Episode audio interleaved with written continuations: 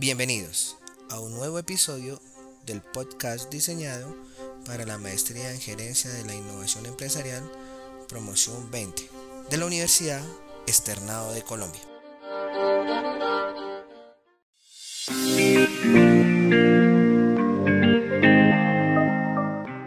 Bienvenidos a Innovadores con Sentido. Somos Carlos Andrés Casallas y Luis Ernesto Galindo. Hoy tenemos nuestro quinto episodio de una serie de seis relacionados con la gestión del conocimiento. Recordemos que en nuestro cuarto episodio tratamos el tema uso de la colaboración para fomentar la innovación. Hoy nuestro tema es los recursos intangibles como factores de competitividad de la empresa.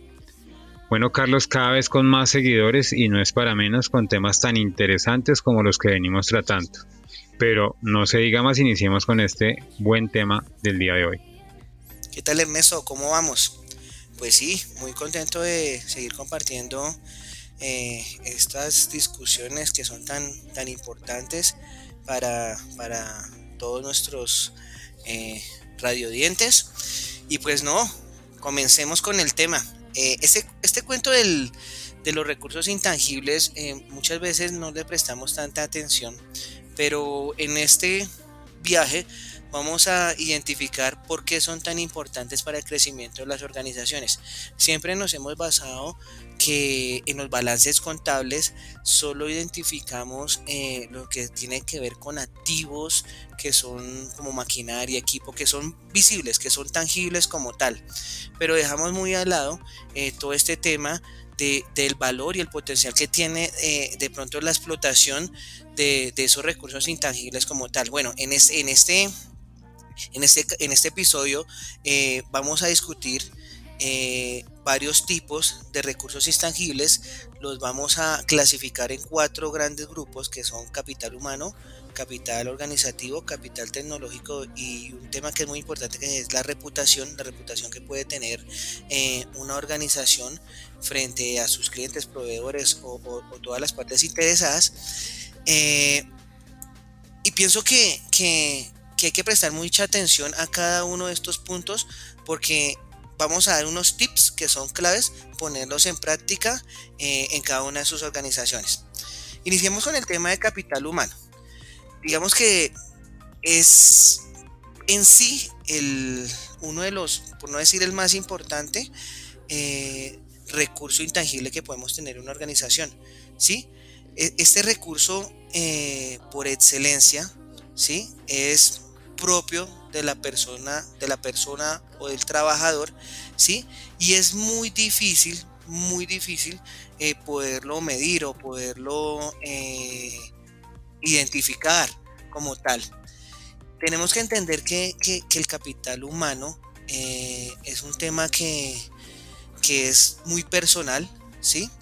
Que hacen parte de las cualidades del individuo, ¿sí? Que hacen parte de su ser y que sirve, es muy flexible y puede tener muchas aristas.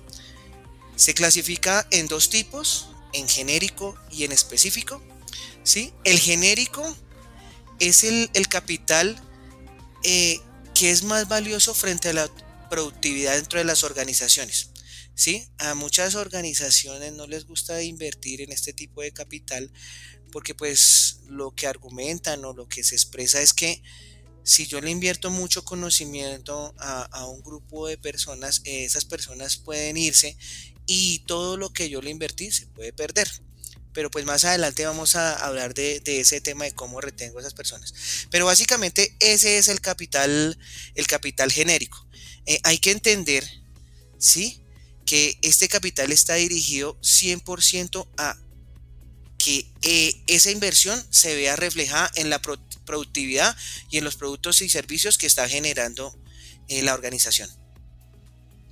Ok, antes de, explicarles el capital específico, el capital humano específico, quisiera complementar algo de lo que dijiste y es que eh, el capital humano es básicamente el conocimiento que adquiere una persona para incrementar su productividad y el valor de contribución a la empresa, o sea, ese conocimiento específico para la empresa. Y ese conocimiento ese capital humano específico es aquel conocimiento que a diferencia del genérico son las habilidades que adquiere un empleado dentro de la compañía y que solamente las puede adquirir dentro de la compañía porque es lo que lleva, lo que le lleva el día a día en capacitaciones, en, el día a día de su trabajo a adquirir, lo cual lo hace intransferible, o sea, lo adquiere solamente allá con la interacción de sus compañeros que han venido ya teniendo una cadena y una traza también de aprendizaje y programas de formación que hace directamente la empresa. Entonces, este conocimiento adquiere mucho más valor para la empresa porque es el que adquiere el individuo o empleado directamente en su día a día.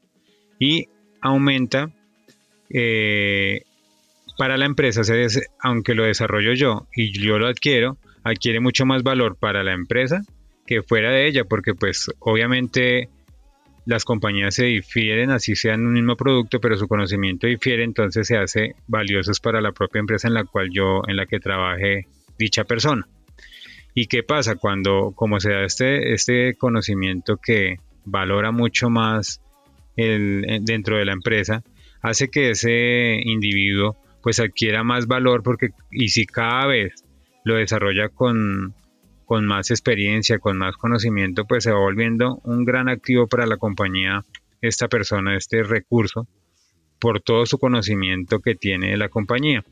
Y resulta mm, mm, no favorable cuando un empleado de estos quiere abandonar la compañía porque obviamente ese conocimiento no le sirve mucho afuera, pero sí es muy valioso para la compañía. Entonces la compañía lo que recomienda, lo que se recomienda es que evite la fuga de ese empleado y de alguna manera lo retenga con incentivos o con de alguna manera logre la permanencia de este individuo en la empresa. Sí, Ernesto. Mira que e-, ese término me gustó muchísimo, fuga. Eh, ese capital hay que, hay que tratarlo, tratar de retenerlo, ¿cierto? Pues una idea o, algo que, me surge es poder hacer un tema de empleos a largo plazo, ¿sí? Que, podamos llevar a, generar en, esas personas que han sido, eh, que se les invirtió capital eh, intelectual, eh, un tema de ascensos, un tema de promociones, un tema que la persona siga una línea eh, de crecimiento en la organización, ¿sí? Y que no tenga esa necesidad de estar buscando otros horizontes por salarios, por ascensos, por oportunidades, sino que desde que la persona eh, está iniciando un proceso en la organización tenga fijo un panorama de hasta dónde puede llegar y de cómo puede ascender. Sí, me parece que, un tema de manejar el tema de antigüedad puede ser, puede ser que un tema de competencia y que a medida que va pasando el tiempo se vaya premiando y se vaya dando la oportunidad a esa persona que explote todo ese conocimiento que ha adquirido. Por ejemplo, otra idea pero pues eso no, no es muy relativo para, para, acá, para Latinoamérica. En Japón, en Japón se ve muy mal que un funcionario, que una persona, que un empleado salga de una compañía a otra, entendiéndose de que en las empresas allá están consolidadas y pues no, no es muy bien visto de que yo salga de una empresa, me saque el conocimiento y me lo lleve a otra. Entonces pienso que es, ese tema es muy importante hay que verlo desde muchos puntos de vista para lograr eh, generar la mejor estrategia de, tanto de entrega de, conocimiento como de retención de ese conocimiento en las organizaciones. Muy bien, Carlos. Pasamos entonces a nuestro segundo, a nuestro capital tecnológico. El capital tecnológico básicamente es de, una empresa incluye conocimientos relacionados con el acceso, utilización y mejora de las técnicas de producción y las tecnologías de producto. Entonces, eh, o las tecnologías desarrolladas por otras empresas. Pero ¿qué pasa con este conocimiento? Eh, este conocimiento está presente en los grupos, o sea, desarrollar este conocimiento del grupo interno de la compañía es mucho más difícil, como lo veníamos ya tratando en otros temas de, ese conocimiento tácito, porque es que es el que en el que hace parte los integrantes de los equipos que dan buenos resultados y que saben cómo deben trabajar entre sí. Y es donde viene esa química ya laboral que uno llama, de la especificación de las tareas, la delegación y las responsabilidades y los incentivos, que solo se da ahí y que difícilmente se podría traducir en un documento o en un papel, porque es que es algo que se genera en la interacción de los, de los empleados y solo se da ahí ese conocimiento, que es una, podríamos llamarlo un aprendizaje mediante la interacción de, de la labor que ellos desarrollan. Otro punto importante a resaltar aquí en la tecnología son las patentes, que facilitan la apropiación de los beneficios de la innovación y la difusión del conocimiento tecnológico al transformarlo en una mercancía negociable y transferible por cualquiera de los medios reconocidos por el derecho. Entonces, una patente hace que ese conocimiento quede documentado, que legalmente sea transferible ya es un conocimiento muy importante, pero que legalmente puede ser transferido en un documento. Entonces es otra razón para patentar es tratar de ganar acceso a los mercados extranjeros cuando los gobiernos de otros países exigen la transferencia de tecnología como condición de entrada. En estos casos la patente facilita la cesión de licencias con ciertas garantías de mantener la propiedad sobre la tecnología transferida y esos derechos de, esa, de ese conocimiento que se llevó a consignar en ese documento, en esa patente. Y es que eso también lleva a que haya un beneficio de, por decirlo así, de monopolio, porque mientras que yo tenga ya en documentado mi conocimiento en una patente, pues evita la, que este conocimiento o que la mm, imitación o imitar por otras empresas de mi producto sea tan fácil porque genero yo un monopolio al tener el conocimiento documentado en una patente. Espectacular en eso. Mm, me parece, estoy muy de acuerdo con lo que estás diciendo pero, pero también tenemos que analizar eh, ese conocimiento tecnológico específico dentro de la empresa. Le llaman know-how, que, es el saber hacer. ¿sí? Eh, e, es, ese tema de, cómo se hacer las cosas, cómo puedo utilizar la tecnología para, para, para, ejecutarla o explotarla de la manera adecuada es muy importante. ¿sí? Hay que entender ¿sí? que las hay informaciones secretas, ¿sí? un tema de, información propia de las organizaciones, ¿sí? que es importante saber que se puede tener la información, pero que si no se sabe ejecutar, pues no va a servir de nada. Eso es como el que tiene la receta de la Coca-Cola. Usted puede tener la receta, la, receta no puede tener los componentes de la Coca-Cola, pero si no sabe la receta, pues no va a servir de nada. Ese, ese tema del, del saber hacer eh, aplica mucho, ¿sí? Para las, las compañías de, producción, sobre todo con, en esas compañías que tienen una competencia similar sobre los productos, ¿sí? Donde uno logra identificar que hay compañías que tienen una ventaja sobre la otra, pero es el hecho de cómo, cómo saca al mercado productos de una manera rápida, ¿sí? y de pronto que, genera menos costo, pero que impactan y, que, que, impactan muy fuerte al, al, cliente objetivo. Eh, ya para redondear este tema del saber hacer, ¿sí? hay, hay que entender que en un proceso de fabricación ¿sí? de un producto o servicio hay que tener un elemento diferenciador y ese elemento diferenciador se obtiene con, con hacer las cosas de una manera diferente. Bueno, continuemos. Vamos a hablar un poquito del capital organizativo. El capital organizativo de una empresa incluye los acuerdos de cooperación, de eso hablamos también en, un podcast, ¿sí? entre distribuidores, socios tecnológicos, proveedores. ¿sí? Es, ese tema en donde yo genero una serie de rutinas, una serie de negociaciones eh, en, dentro de, ese contorno de, de empresas o de organización, ¿sí? para poder tener un producto final eh, que sirva para las necesidades del cliente como tal. Entonces, eh, ese capital eh, organizativo, esa forma como yo estructuro mis procesos, esa forma como yo genero mi línea de producción desde el proveedor hasta el cliente, pues es un, un tema que muchas veces no, no se ve muy relevante, pero que es importantísimo, ¿sí? En este, en este cuento de, analizar todos esos recursos intangibles y al cual te tiene que prestar mucha atención, ¿sí? La, el, tema, el tema de organizativo, de manejar el capital organizativo, ¿sí? Eh, es un tema que beneficia la cooperación eh, tecnológica, ¿sí? Entre empresas puede generar cooperación tecnológica entre empresas, instituciones, ¿sí? Que generan también investigaciones que pueden servirnos eh, en nuestro grupo, en nuestra organización, para la fabricación de, de productos o para la fabricación de servicios como tal.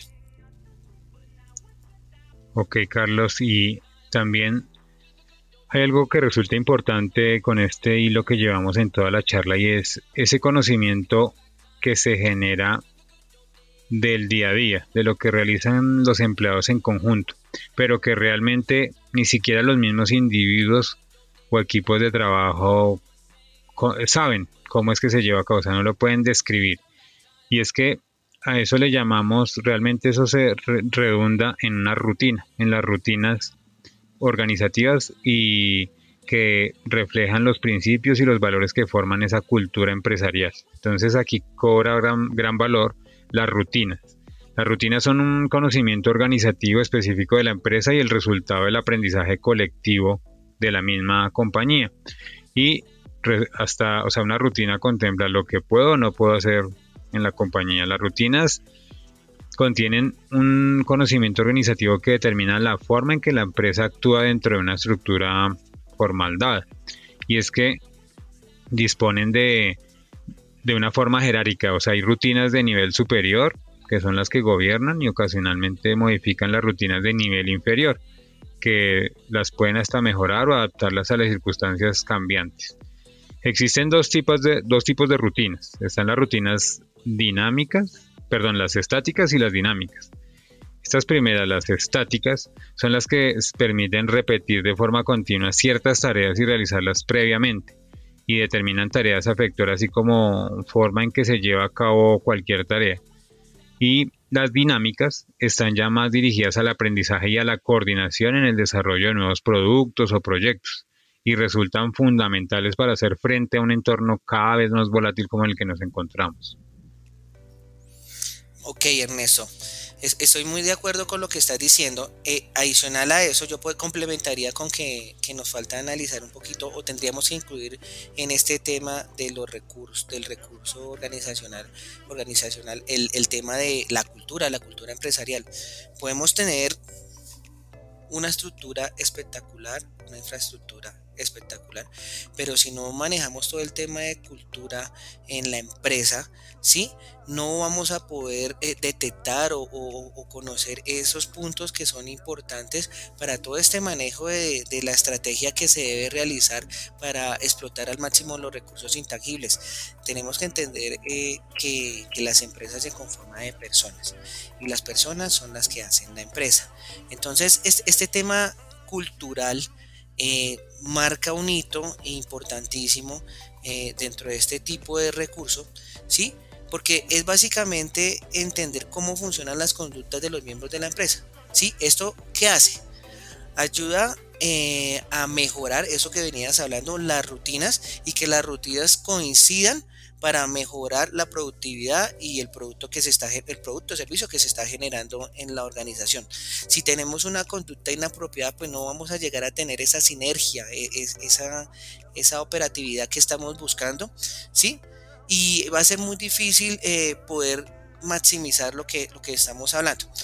Eh, por otra parte, eh, tenemos que entender que esa cultura tiene que tener un entorno, ¿sí? En el cual se pueda eh, dialogar, discutir y se puedan expresar eh, de, manera abierta ¿sí? todas esas posibles situaciones eh, sin tener una repercusión social ¿sí? Por, por, por, aportar o por querer dar un, conocimiento nuevo que pues que se salga de todo el, contexto de la normalidad de la organización. Este tema, este tema cultural va muy de la mano con el tema de las rutinas. Eh, ya lo dije, para poder tener una sinergia en todo el contexto de la organización. Bueno, y pasamos a un tema que tú bien nombrabas al principio y que es muy importante y la reputación de la compañía. Eh, no sé si lo hablamos en un podcast pasado, pero eh, aquí cobra gran valor la cultura corporativa que a diferencia de la organizacional es la que muestra a la compañía de cara al cliente y que es clave y muy importante porque es que la reputación en la empresa es la imagen que de ella tiene un, en función de su conducta en el pasado y que constituye la base para predecir su comportamiento futuro. Entonces, es que condiciona los términos en los que la empresa se relaciona con sus proveedores, acreedores, trabajadores, clientes o incluso las interacciones con los mismos competidores. Entonces la reputación crea valor al consumidor y le reduce esa distancia mm, con los mismos con respecto al vendedor, al mismo la interacción. Cuando tiene cuando tenemos esos contactos de verdad, esos momentos de verdad, si la reputación está alta, esto disminuye la distancia entre eh, compañía y cliente porque ya el cliente viene muy seguro de lo que va a comprar porque es que si la reputación está alta disminuye la, el riesgo de que el cliente lo considere o no porque ya confía en lo que es la compañía gracias a esa reputación y a esa posición que, que ha alcanzado la empresa en el mercado.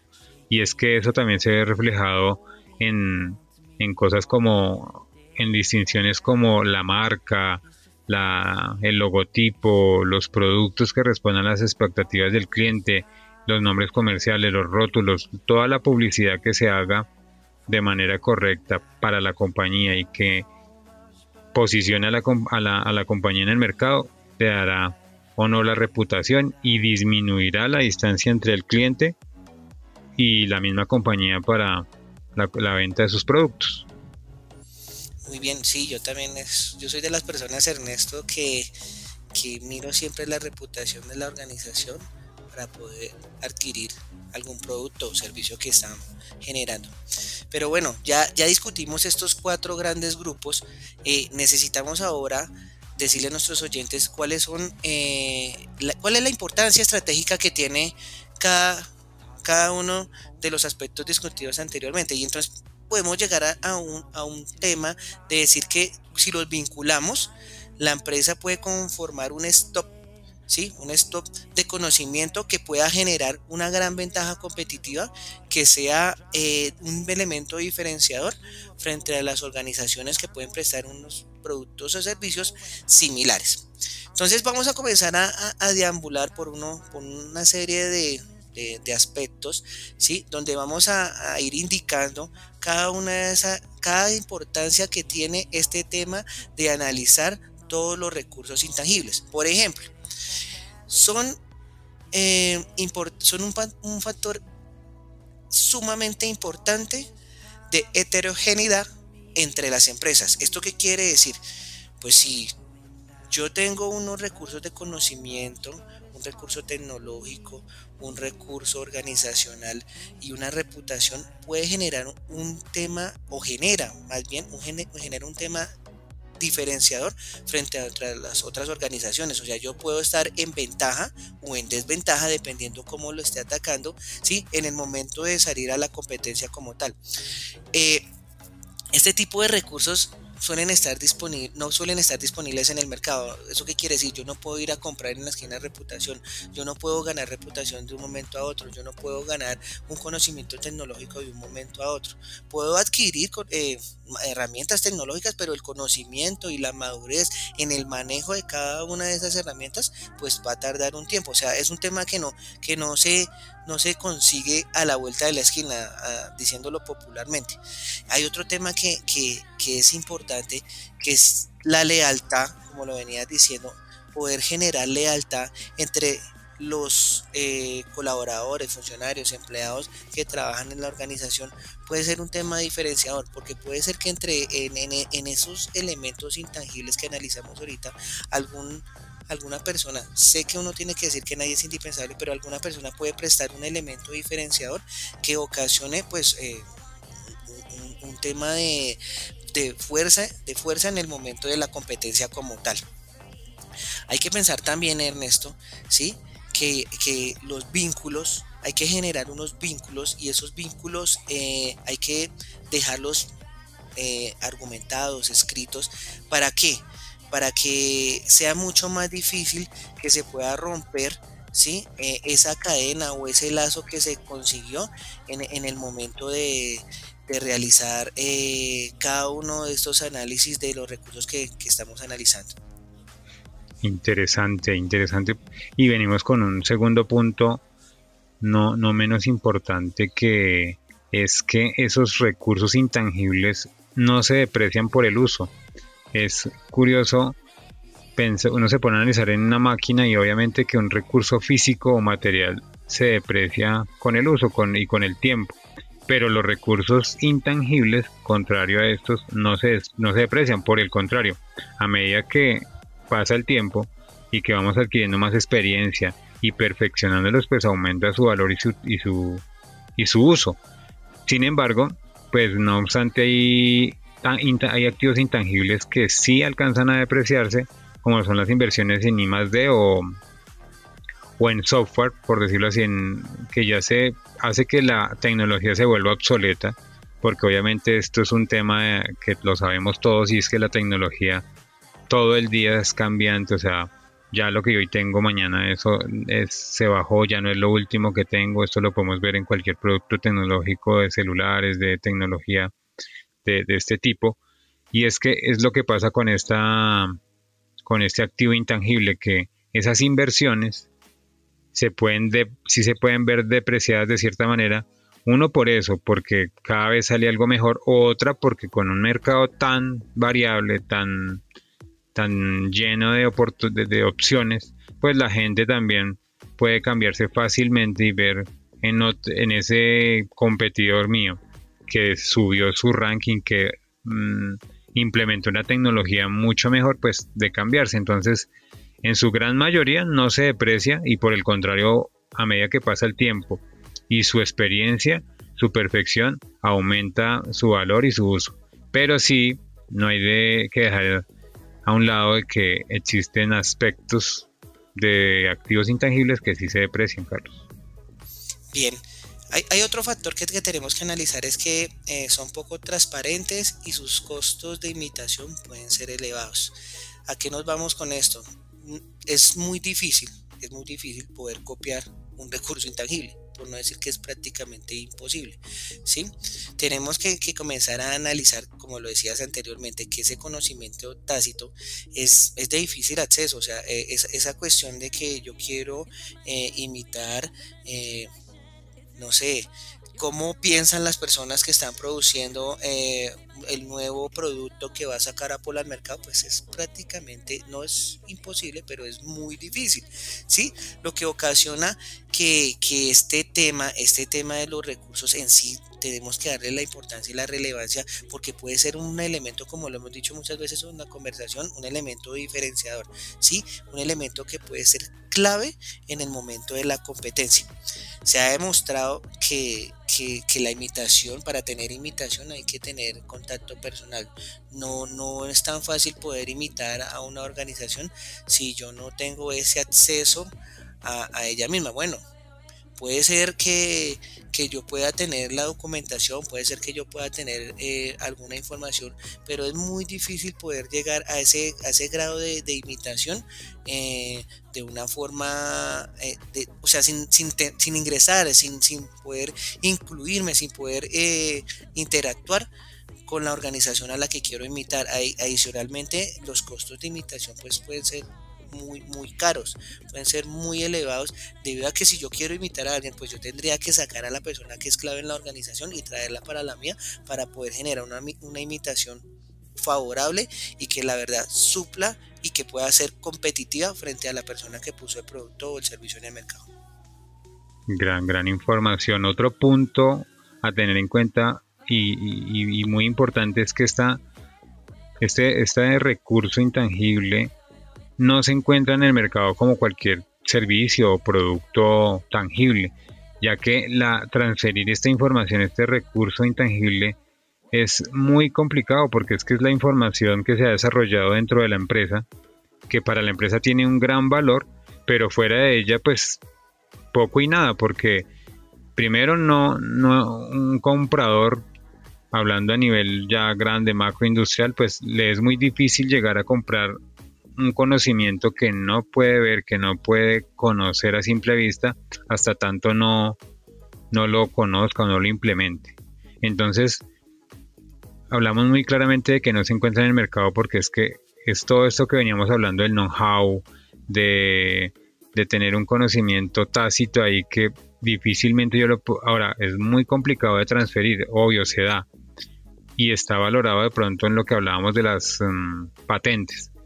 Pero de ahí a que se transfiera es complejo porque es algo que se ha desarrollado, que lo decíamos en, hace un momento, ni siquiera los mismos individuos, empleados que forman ese grupo de cultura dentro de la compañía lo tienen claro, es algo que se daba de las rutinas que hablábamos, entonces es un conocimiento muy complicado de transferir, muy importante para la compañía, pero que afuera su valor es casi mínimo, porque pues obviamente no por la misma complejidad que tiene.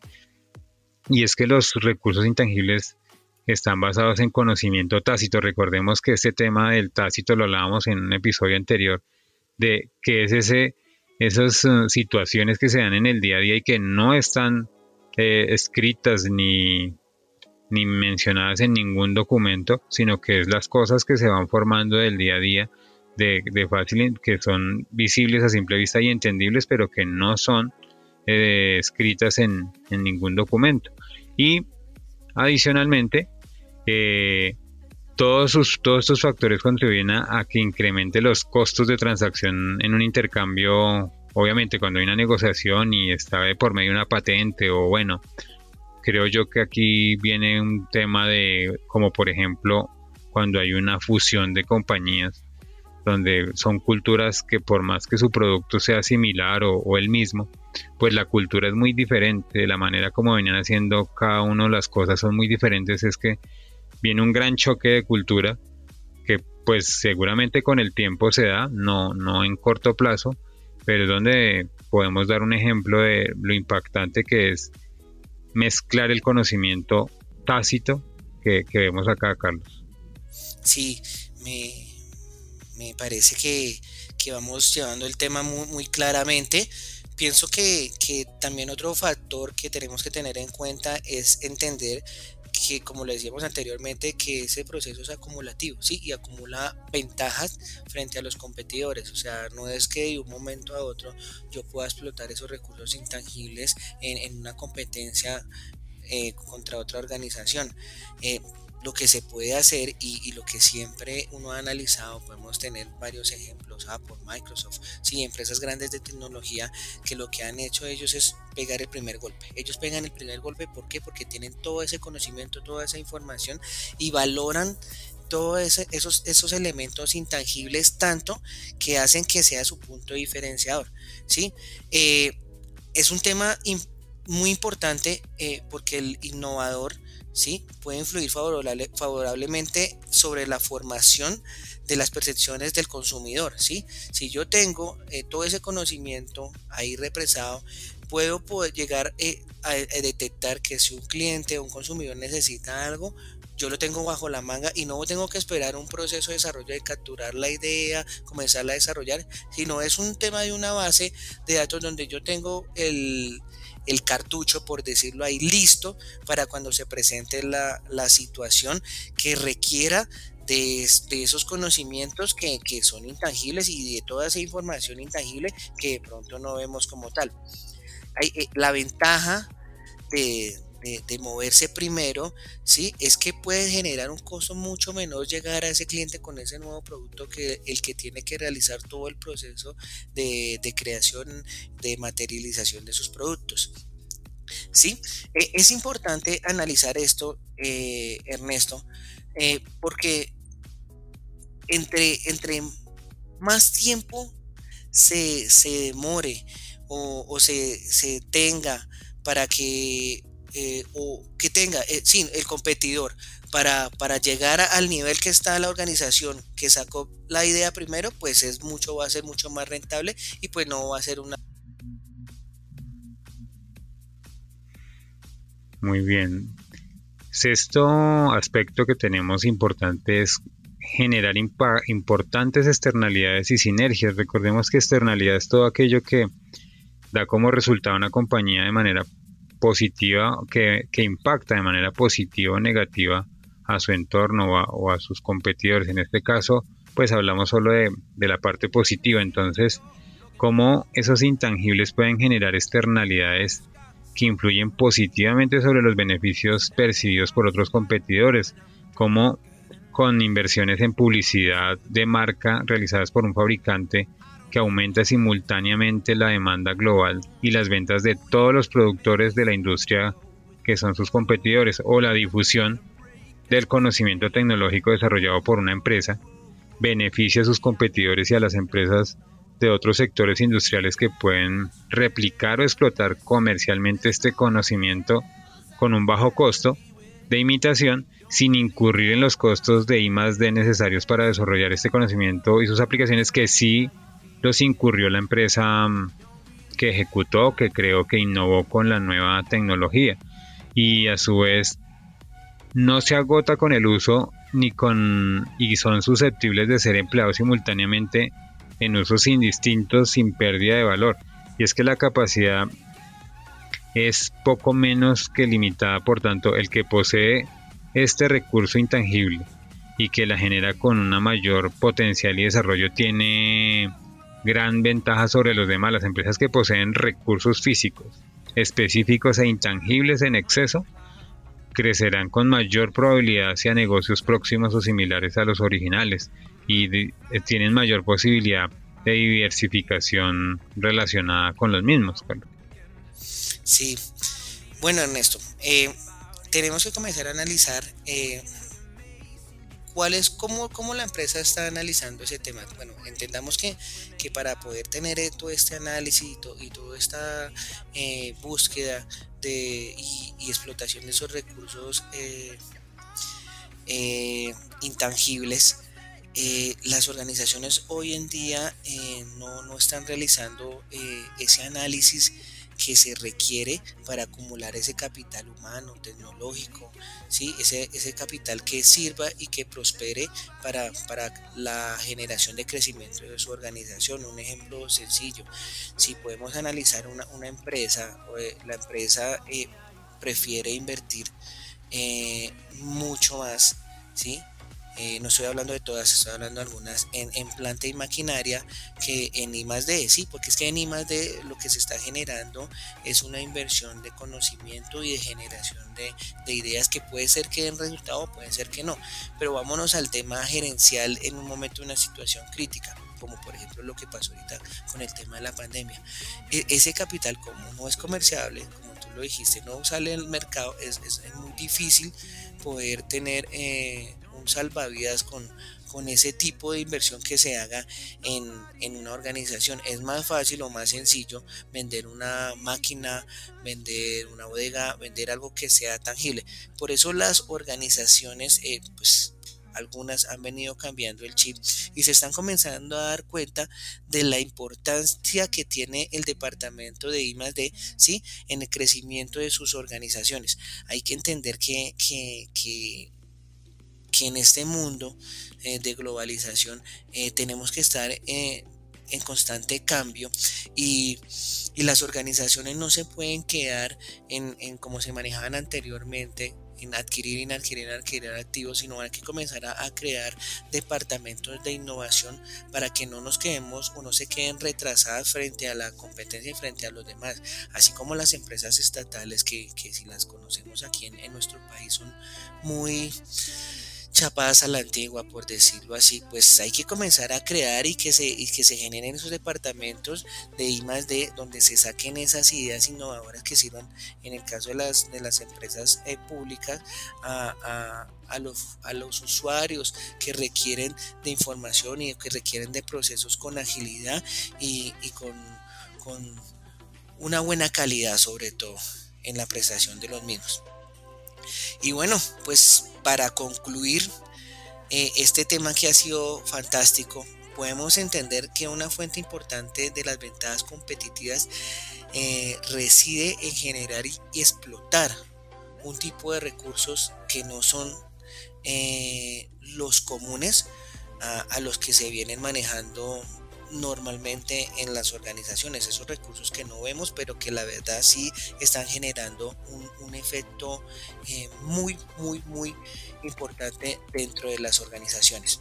Adicional a eso, Ernesto, eh, hay que comenzar a pensar diferente, ¿sí? hay que comenzar a valorar los recursos de manera diferente y no pensar que si no veo eh, me va a generar valor. ¿sí? Un, punto ya para, para concluir es que aún siendo factible que se puedan proteger legalmente, pues es muy, muy difícil poder proteger todo. ¿sí? O sea, es muy difícil poder abarcar legalmente todo para no tener que haya escape de información y tal. Es mucho más fácil lograr sensibilizar al grupo, ¿sí? a la compañía, que lo que están haciendo es muy importante y que eso va a generar eh, unos beneficios que van a repercutir en ellos.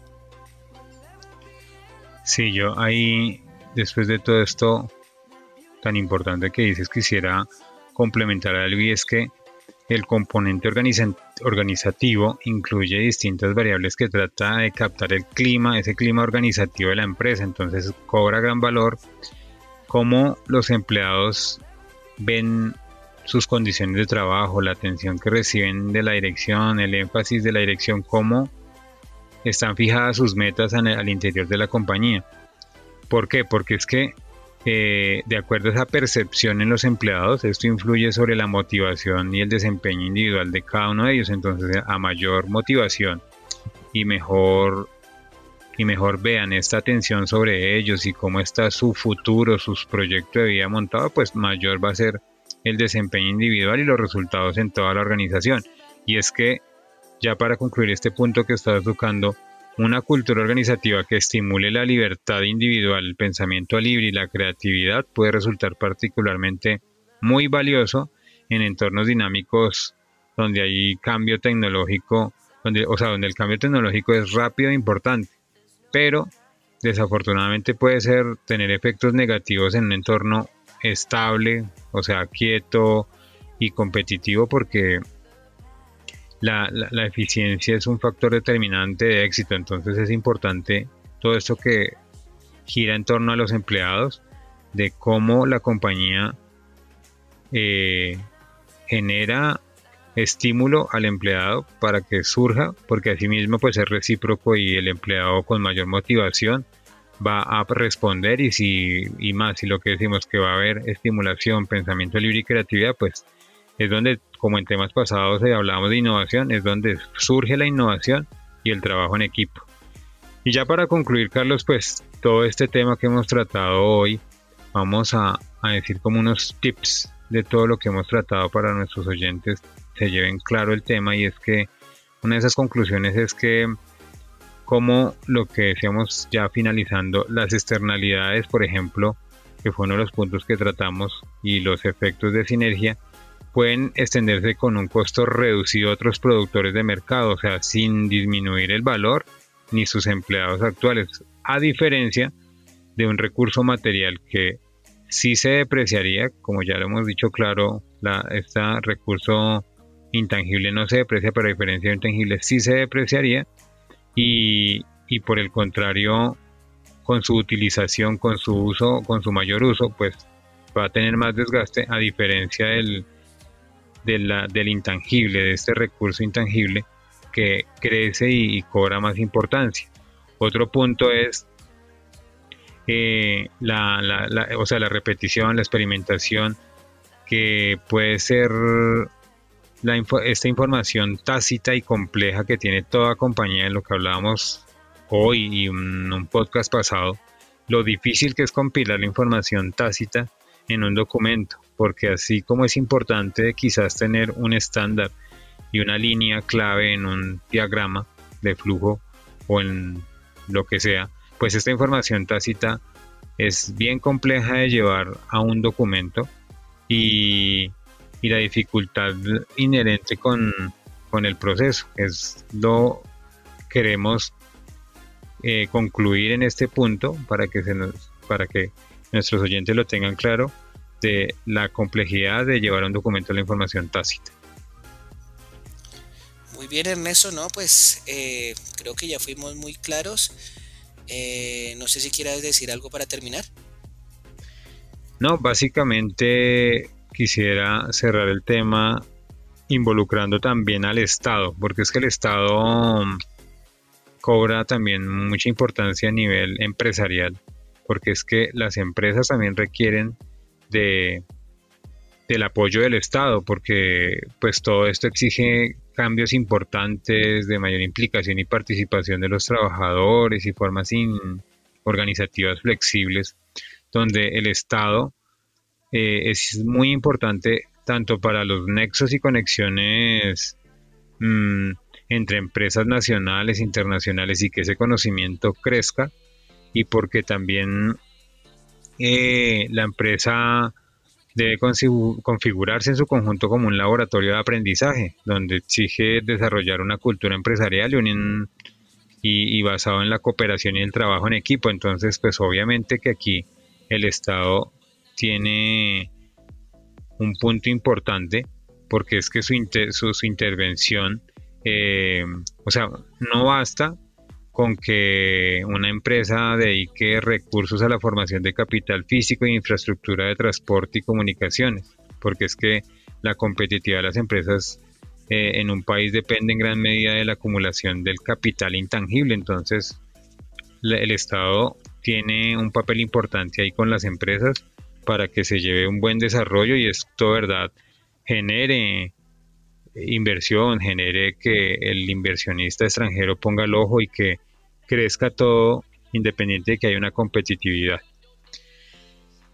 Creo que con este punto cerramos el episodio del día de hoy de un tema tan, tan interesante como este y damos gracias a nuestros oyentes, los invitamos a escuchar nuestro próximo podcast, no se lo pierdan, que es nuestro último de esta serie de, gestión del, del conocimiento.